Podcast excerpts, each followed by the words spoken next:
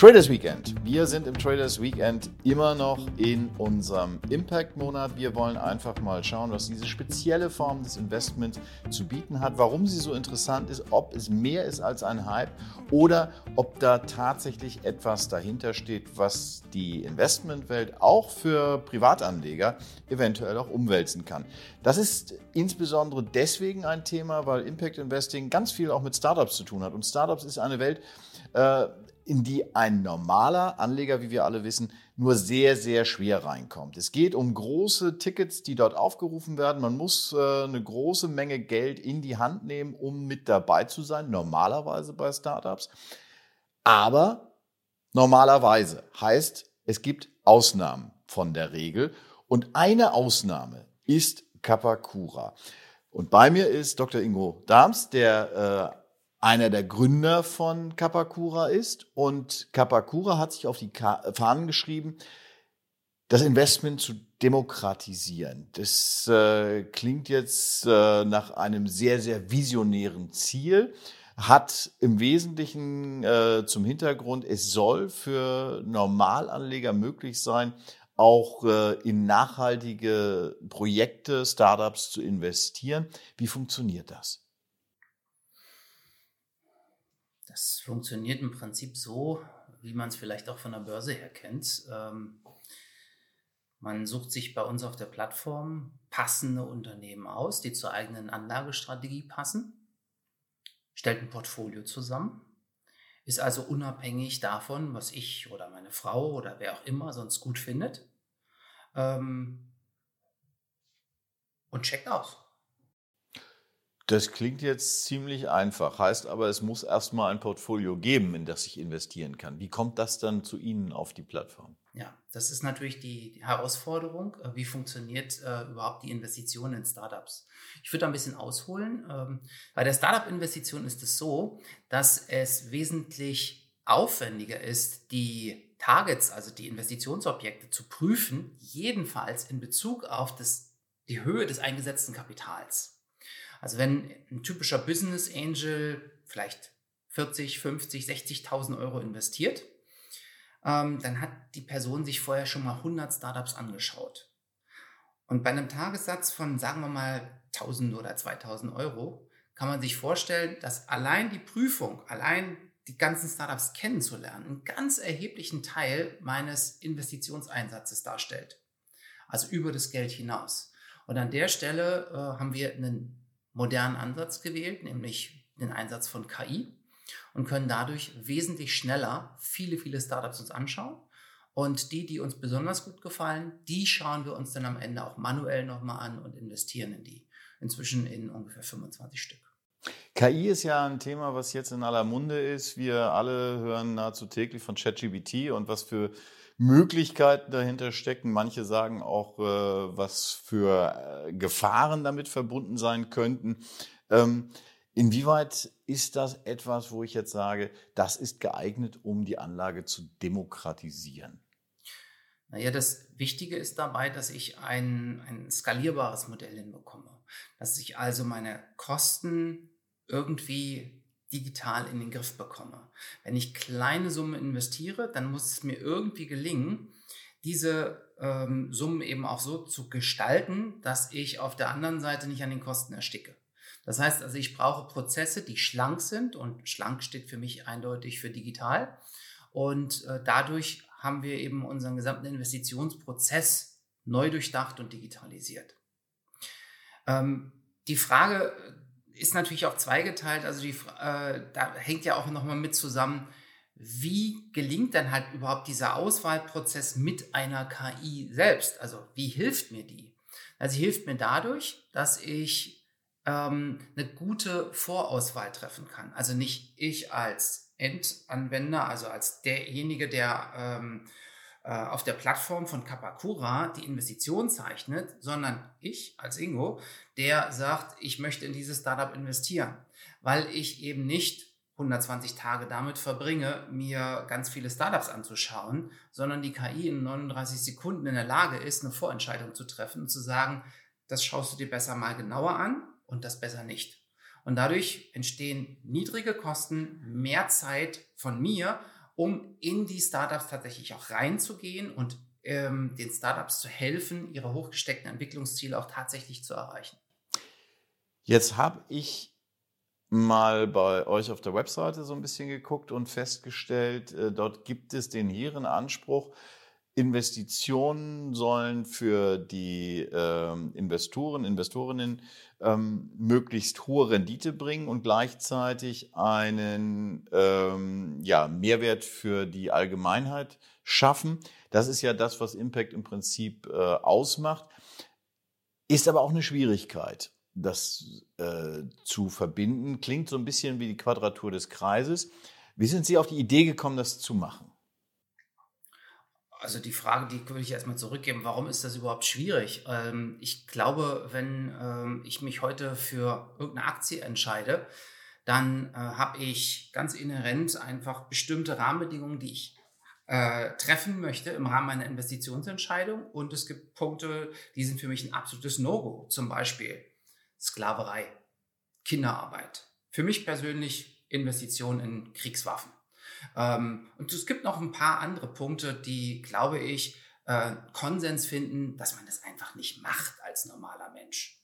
Und ähm, das heißt also, es ist eher wertebasiert. Es ist wertebasiert und gleichzeitig ist aber die grundsätzliche Frage, warum ist es eigentlich so, dass die Leute glauben, wenn man in nachhaltige Unternehmen investiert, dass dadurch eine, dass dadurch die Rendite schwindet. Ich glaube, das Gegenteil ist nicht überall, aber zum Teil der Fall.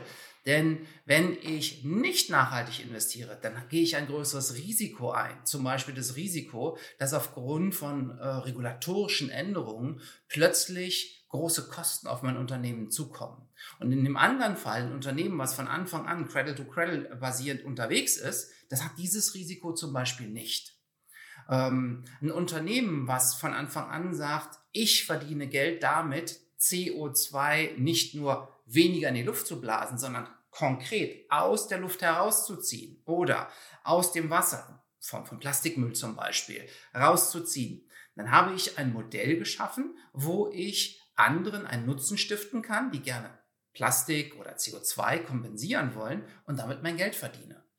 Der Impact, der ist also untrennbar mit meinem Geschäftsmodell verbunden. Und wenn ich in solche Unternehmen investiere, die die Welt in Bereichen Gesundheit, Bildung oder Umwelt verbessern, dann habe ich einen großen Vorteil im Vergleich zu solchen, die, ich möchte es nicht abfällig sagen, aber nur irgendeine Marketingmaßnahme um 0,5 Prozent verbessern. Was ein tolles Geschäftsmodell sein kann, aber das ist nicht das, wofür wir stehen. Trotzdem nochmal die Frage, wie sind Sie drauf gekommen? Ich meine, Sie kommen aus äh, dem Technologie- und Innovationsmanagement, waren bei Microsoft, waren bei der Deutschen Telekom. Sie sind im Hochschulwesen aktiv und nicht nur irgendwie, Sie lehren auch. Ihre Frau ist, wenn ich das richtig gelesen habe, im Bildungsbereich tätig, im Sozialbereich tätig. Das sind doch eigentlich äh, tagfüllende Aufgaben, wo man sich sagt, okay, wenn überhaupt Investment, dann aber nicht noch mit einem eigenen Startup da äh, eine Plattform schaffen. Das ist doch, äh, ja, wie kam die Idee? Wie, wie kam das? Was war der Funke, der da äh, übergesprungen ist, wo Sie gesagt haben, so jetzt muss ich selber was machen? Das äh, ist natürlich eine Geschichte, die ich schon oft erzählt habe, weil die Frage, die kommt. Ja, Sie haben sie mir aber noch nicht erzählt. Und von daher äh, erzähle ich die gerne nochmal. Und zwar ist es so, dass äh, Ina und ich sehr unterschiedliche Lebensläufe haben. Und ähm, Ina war im sozialen Bereich tätig äh, und ich bin Ingenieur. Ähm, und für mich äh, war es sehr einfach, an Kapital zu kommen. Ich habe Robotern Fußballspielen beigebracht, ähm, habe Sponsoren dafür gefunden, bin mit meinem Team nach Japan geflogen, habe dort an der Roboter-Fußball-Weltmeisterschaft teilgenommen und ich bin zu internationalen Fachvorträgen eingeladen worden, musste keinen Cent Geld dafür zu, äh, bezahlen, weil es gab immer jemanden, der sagte, das ist spannend, das möchte ich mir mal anhören. Und Ina hat in der gleichen Zeit ähm, zum Beispiel äh, junge Mädchen aufgenommen in der Jugendschutzstelle, die ja, äh, nach einer Vergewaltigung dort aufgelaufen sind oder minderjährige Prostituierte, die die Polizei gefunden hat, äh, die kommen genau dorthin, an diesen, diesen Ort. Und sie hat eben genau das Gegenteil erlebt, nämlich dass es unheimlich schwer ist, für wirklich super sinnstiftende, wertvolle Tätigkeiten Geld zu bekommen. Und wir haben bei uns äh, am, am, Küchentisch also richtig echt erlebt, dass da zwei Welten aufeinander prallten. Die einen, wo das Geld keine große Rolle gespielt hat, weil es einfach fast im Überfluss vorhanden war. Und das andere, wo niemand Zweifel dran hat, dass es super nützlich und wertvoll ist, diese Tätigkeit durchzuführen, aber es war immer zu wenig Geld da. Und da haben wir uns lange drüber Gedanken gemacht, wie kann man das lösen? Und irgendwann sind wir auf die ähm, Idee des sogenannten Impact Investments gestoßen, also in nachhaltige Unternehmen, nachhaltige Ideen zu investieren, weil man dann eben nicht mehr spendet, sondern investiert, eine Rendite erwarten kann. Und wenn ich eine Rendite erwarten kann, bin ich bereit, höhere Summen zu investieren. Und vor allen Dingen entsteht dadurch ein, ein Motor, ein, ein sich selbst äh, aufrechterhaltener Organismus, nämlich ein Unternehmen, und aus diesem Unternehmen kann einfach mehr entstehen, als wenn ich Geld einfach nur verspende. Sie haben das jetzt eben wunderschön geschildert. Sie haben gesagt, Ihre Frau ist eher so für das Emotionale zuständig, Sie sind äh, eher der Techniker. Wie geht das zusammen? Das klingt nach äh, sehr viel Reibereien. Nee, das Gegenteil ist der Fall. Also jeder hat da so seine Ecke ähm, und vor allen Dingen, wir können unsere Hüte auch äh, wechselseitig mal andersrum aufsetzen. Das heißt, Sie mal als Emotionaler und Ihre Frau als Technikerin? Naja, äh, durchaus. Äh, aber äh, also Ina ist zum Beispiel auch ein, ein ganz exzellent darin, eben nicht nur äh, Situationen zu bewerten. Als Psychologin ist das natürlich so ihre, ihre äh, Kernkompetenz, aber das ist auch eine Sache, ähm, inzwischen habe ich da auch ein bisschen was gelernt. Und auf der anderen Seite kann sie mir auch sagen, ich finde diese Technologie, du kannst da total von begeistert sein, aber ich sehe keinen praktischen Nutzen. Ähm, also ich glaube, wenn man ähm, mit unterschiedlichen Menschen zusammenarbeitet, ganz gleich, ob das sozusagen Lebenspartnerin ist ähm, oder Mitarbeitende oder einfach Freundinnen und Freunde. Je unterschiedlicher die Menschen sind, desto stärker ist man als Team, weil man einfach diese Unterschiedlichkeit, die führt natürlich dazu, dass Diskussionen entstehen, aber sie führt eben auch dazu, dass die Entscheidungen, die man am Ende trifft, einfach von viel mehr Vielfalt getragen sind. Und das ist etwas, was wir in der ganzen Investmentszene unbedingt brauchen. Und auch das ist einer der Gründe, warum wir dort demokratisieren wollen. Jetzt ist aber Investment immer auch eine Frage des Timings. Wenn ich das jetzt so höre, das sind zwei unterschiedliche Pole, die zusammenkommen und dann irgendwo einen Konsens finden. Meistens ist das ja zeitaufwendig. Wie ist das bei Ihnen? Wir gewinnen ja schon dadurch wahnsinnig viel Zeit, dass wir eben in diesen Due Diligence-Prozess nicht so intensiv rein müssen wie typische Business Angels oder Frühphaseninvestorinnen Investoren. Ähm, ich habe das vorhin gesagt, 39 Sekunden braucht unsere KI, um eine Vorentscheidung zu treffen. Und ähm, ich brauche einen ganzen Abend, um mir beispielsweise auf einem Pitch-Event fünf, sechs Startups anzuschauen. Da habe ich schon einen erheblichen Zeitvorteil. Und den, wenn ich den nutze, um gute Entscheidungen zu treffen oder die Startups voranzubringen, die wir im Portfolio haben, dann ist diese Zeit gut investiert. Gab es mal eine Situation, wo Sie mit Ihrer Frau nicht auf einen Nenner gekommen sind? Ja, klar, die gibt es ständig. Ähm, das ist auch ganz normal, das gehört auch dazu. Wir versuchen Entscheidungen, äh, nicht nur wir beide, sondern eben auch in dem Kreis der Investorinnen und Investoren, die uns unterstützen. Ähm, wir versuchen, so gut es geht, im Konsens zu arbeiten. Und äh, es gibt bestimmte Entscheidungen, die fällen wir ausschließlich im Konsens. Wenn es keinen Konsens gibt, dann ist es besser, dass beide zurückstecken oder beide Parteien zurückstecken, als dass irgendwann irgendjemand sagt, so, siehste, ich habe es vor drei Jahren noch gleich gewusst.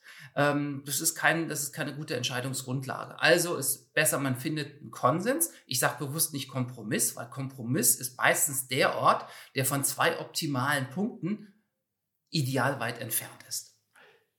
Heißt also, wenn Sie keinen Konsens finden, bleibt das Investment erstmal aus.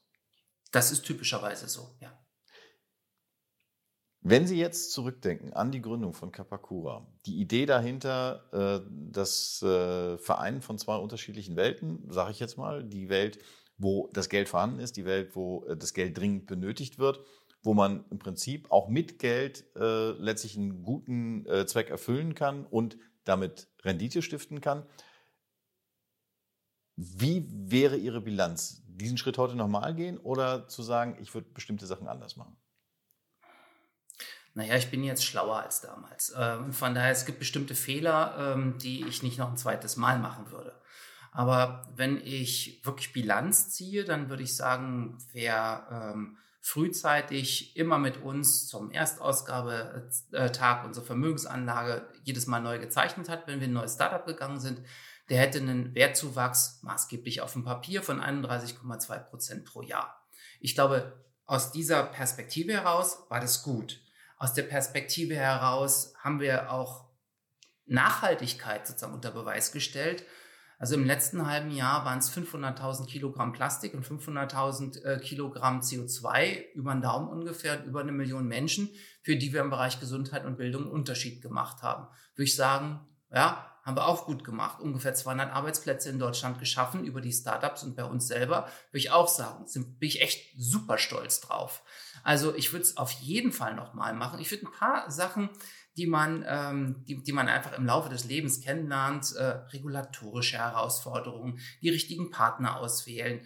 Manche Dinge, man muss einfach den Schritt wagen und stellt dann fest, ha, der andere Weg wäre besser gewesen, ähm, aber ähm, wenn man das nicht machen würde, wäre das Leben langweilig. Klingt so ein bisschen nach Better Done Than Perfect. Absolut, das ist so mein Wahlspruch. Also äh, ich sag sogar, ähm, wenn du dich für dein Produkt nicht schämst, bist du zu spät. Ähm, und äh, glaube ich, das ist noch ein kleines bisschen Steigerungsform davon.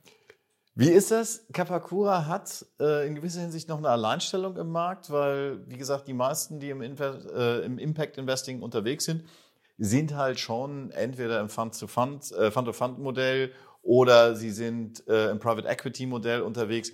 Heißt, für den Privatanleger gibt es noch relativ äh, überschaubare Möglichkeiten, in diesen Bereich einzusteigen. Bei Ihnen ist das, äh, wenn ich richtig informiert bin, ab einer Losgröße von 1000 Euro, äh, dass man äh, über Kapakura investieren kann. Ähm, wie viel Konkurrenz verträgt der Markt? Und äh, was würden Sie potenziellen Interessenten sagen, wenn sie starten wollen? Worauf sollten die achten? Also ja, es gibt Konkurrenten im Markt äh, oder Marktbegleiter würde ich sie eher nennen, weil erstmal grundsätzlich jede Investition, die umgeleitet wird von klassisch auf nachhaltig, ähm, finde ich erstmal eine Bereicherung und es ist gut für die Zukunft von Deutschland, die Zukunft von unseren Kindern, die Zukunft von Bildung, Gesundheit oder unserer Welt. Ähm, jetzt ist es natürlich auch so, dass jeder Marktbegleiter einfach einen anderen Fokus hat. Also es gibt diese Fund of Funds. Ähm, die konzentrieren sich aber vor allen Dingen auf Menschen, die mindestens 200.000 Euro investieren können. Und zwar als Risikokapital, mindestens einmalig. Ähm, typischerweise eher eine halbe Million plus. Also das ist alles andere als demokratisch. Dann gibt es jetzt zunehmend ETFs und äh, Aktienfonds, die sagen, wir sind ESG, also nachhaltig. Ist es ein anderes nachhaltig als das, was wir meinen? Hm, also dieses ESG sagt, also ich bin weniger schlecht als die anderen und wir sagen von vornherein, wir wollen, dass du einen positiven Wertbeitrag machst und nicht, dass du ein bisschen besser bist als die anderen.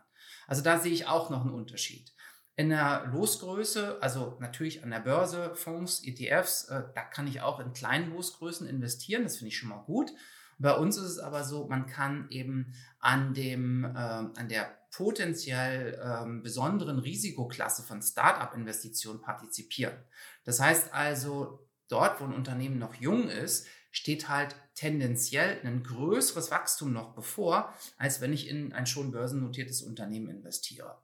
So, und da ist die Konkurrenz halt nicht so sehr groß. Und vor allen Dingen, was uns eben auszeichnet, wir sagen, wir finden es gut und richtig, dass du in viele Startups gleichzeitig investieren kannst. Also, also quasi so ein Portfolio, so ein genau. Portfolio genau. bilden kannst. Aber nicht unbedingt, dass du mein Portfolio von mir als Fondsmanager, wie es bei, bei Fonds halt der Fall wäre, äh, berücksichtigst, sondern dass du selbst auswählen kannst, weil vielleicht möchtest du nur in Frauen investieren, vielleicht möchtest du nur in Gesundheitswesen investieren oder nur in Startups, die schon mindestens eine Million Umsatz haben. Und das, also so wie ich es von der Börse kenne, dass ich mein Portfolio aus Aktien zusammenstelle, das ist einzigartig und da bin ich echt besonders stolz drauf. Und wie begeistert sind die Investoren? Wie groß ist der Investorenzufluss bei Ihnen? Boah, da wäre es natürlich besser, wenn jetzt hier irgendwie eine Investorin oder ein Investor noch sitzen würde. Ähm, man sagt ja immer, Eigenlob stimmt. Ähm, und von daher, also ich glaube, es, es gibt Menschen, die in tolle Portfolios investiert haben. Es gibt natürlich auch welche, die ähm, ähm, ja, vielleicht auch in ein Startup investiert haben, was sich nicht so gut entwickelt hat, wie sie sich vorgestellt haben. Und wenn ich das, wenn es das erste ist, wenn ich äh, was, was ich tue, wenn ich mal mit der Risikoklasse Startups zu tun habe, dann sind die vielleicht nicht ganz so begeistert. Aber ähm, wir setzen uns äh, eben für das, äh, für jede Investition halt wirklich auch mit Herzblut ein, weil wir immer mit eigenem Kapital selbst investiert sind. Und auch das unterscheidet uns maßgeblich von zum Beispiel einer Bank. Wenn wir in ein Startup investieren, dann ist entweder Kapakura oder unsere Gesellschafter mit eigenem Geld zuerst investiert, bevor irgendein anderer Kleininvestor, eine Kleininvestorin äh, auch nur einen Cent zusätzlich eben ein, äh, in das Unternehmen einbringen kann. Das heißt, das Interesse ist groß? ich würde sagen, es ist groß, es könnte immer größer sein. Unser Ziel ist natürlich, dass wir ein wirklich relevanter und großer Player im Markt werden. Der Markt wächst natürlich. Ähm, wir haben schwierige Marktrahmenbedingungen. Letztes Jahr ist der VC-Markt um 43 Prozent im Vergleich zum Vorjahr geschrumpft. Wir haben uns dabei in der gleichen Zeit ungefähr verdoppelt. Das heißt also, ich würde schon sagen, ähm, die Nachfrage ist groß und auch steigend. Ähm, und wir haben ein Produkt entwickelt, was aus meiner Sicht den Nerv der Zeit getroffen hat. Und das führt mich zu meiner Eingangsbemerkung, den Nerv der Zeit getroffen. Mitunter gibt es Stimmen, die sagen, ist alles super gut, das, was damit bewirkt wird, ist gut, das, äh, was als Intention hinter Impact Investments steht, ist äh, perfekt. Aber ist es nicht nur eine Zeiterscheinung? Weil, machen wir uns nichts vor, im Gesamtuniversum von Investitionen macht Impact Investing im Moment immer noch eine Nische aus. Boah, das ist jetzt echt mal eine steile These. Also ich vertrete absolut das Gegenteil. Ich glaube. Erklären Sie es mir. Ja, weil ich glaube, ähm, wir investieren in Gesundheit, Bildung, Umwelt. Welcher Mensch möchte nicht, dass die eigenen Kinder oder Enkel die bestmögliche Bildung bekommen? Welcher Mensch möchte nicht gesund und selbstbestimmt bis ins hohe Alter leben? Welcher Mensch, welchem Mensch ist es egal, wie wir unseren Planeten für die nachfolgende Generation hinterlassen? Also über den letzten Punkt kann man sich in der jüngeren Zeit, wenn man gerade die sozialen Medien äh, durchforstet, geteilter Meinung sein. Aber die ersten zwei, die sind so klar und eindeutig, das sind extrem krisenrobuste Themen und waren es auch in der Vergangenheit. Und was sich hier gerade verändert ist, dass die Menschen erkennen, auch bei uns in entwickelten Industriestaaten, dass der Staat nicht für alle Kosten einfach aufkommt und aufkommen kann. Dass das äh, Gesundheitssystem, wie wir es in den letzten Jahren hatten, nicht alles auffängt. Dass auch die Digitalisierung unbedingt durchgeführt werden muss und die Krankenkassen viel zu träge dafür sind. Ähm, und ich brauche jetzt nicht irgendwie bei uns äh, äh, in unseren äh, Breiten, also in Europa, aufhören. Wenn ich auf Schwellenländer gehe, dann ist das Thema Bildung noch viel, viel größer. Also, oder Gesundheit natürlich auch. Ähm, wenn ich, wenn ich darüber nachdenke, dass ähm, wir hier mit, einer, mit einem Hochschulabschluss schon eine Gehaltssteigerung von 20, 30, vielleicht 40 Prozent ähm, bewerten können, dann ist ja der Hebel, den ich habe, wenn ich zum Beispiel nach Thailand gehe oder nach Kambodscha oder nach Nigeria, der Unterschied zwischen vernünftige Berufsausbildung und ohne Ausbildung, der ist ja nicht 20, 30 Prozent, sondern der ist Faktor 10 oder Faktor 20. Das heißt also, diese Themen, die sind super relevant und deshalb glaube ich, dass es keine modische Zeiterscheinung ist, sondern tatsächlich ein sehr zukunftsrelevantes Thema und dass äh, es nicht nur darum geht, irgendwie etwas Gutes zu tun, Herzensangelegenheit zu sein, so wie das in der Vergangenheit vielleicht beim Mäzenatentum der Fall war, sondern dass wir damit eine ganz neue Assetklasse aufmachen. Und ich glaube, Rendite und Impact, die werden sich in der Zukunft viel stärker die Waage halten und sind zwei relevante Messkriterien für jedes Asset, was ich irgendwo als Investmentobjekt sehen kann. Das müssen wir erst nochmal klarstellen. Wird es eine separate Asset-Klasse oder ist das, was wir jetzt im Impact Investing erleben, eigentlich eine Transformation des gesamten Investment, des gesamten Geldanlagegeschäfts? Also langfristig sehe ich tatsächlich, dass dieses Thema Impact eine, eine, eine ganz große Rolle spielen wird und ähm, ja, Impact will eat the world. Ähm, also alles wird irgendwann gemessen nach dem Impact auf die Welt. Also habe ich damit eine positive Wirkung auf den Planeten? Habe ich eine positive Wirkung auf die Gesellschaft? Hat das eine positive Wirkung auf die Gesundheit der Menschen, der Umwelt, des Klimas? Ob das sich in der Zukunft an den ähm, sogenannten Sustainable Development Goals der Vereinten Nationen ausrichtet oder ob es andere Themen sind, das ist mir heute tatsächlich relativ egal. Aber ich glaube äh, und ich bin fest davon überzeugt, dass die Zukunft der Investitionen, die ist eng mit, mit Impact verknüpft. Es kann gar nicht anders gehen. Das klingt alles sehr, sehr ambitioniert, wenngleich plausibel.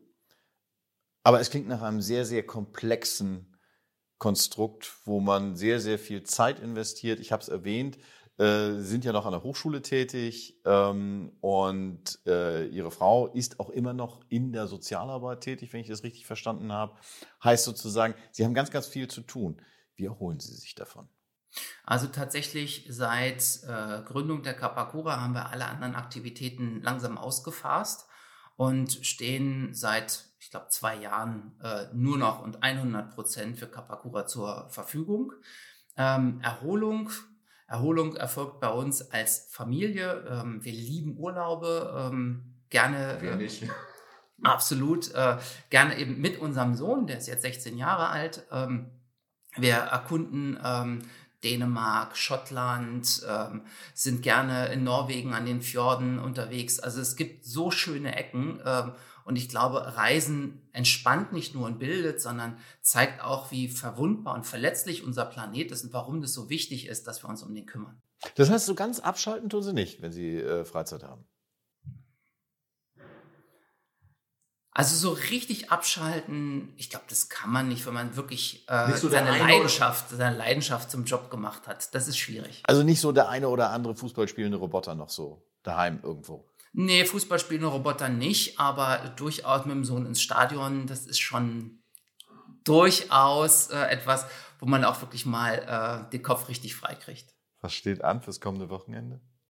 Jetzt am Wochenende hat meine Schwiegermama Geburtstag und wird uns besuchen. Das klingt nach Familienfeier. Da wünsche ich Ihnen viel Spaß.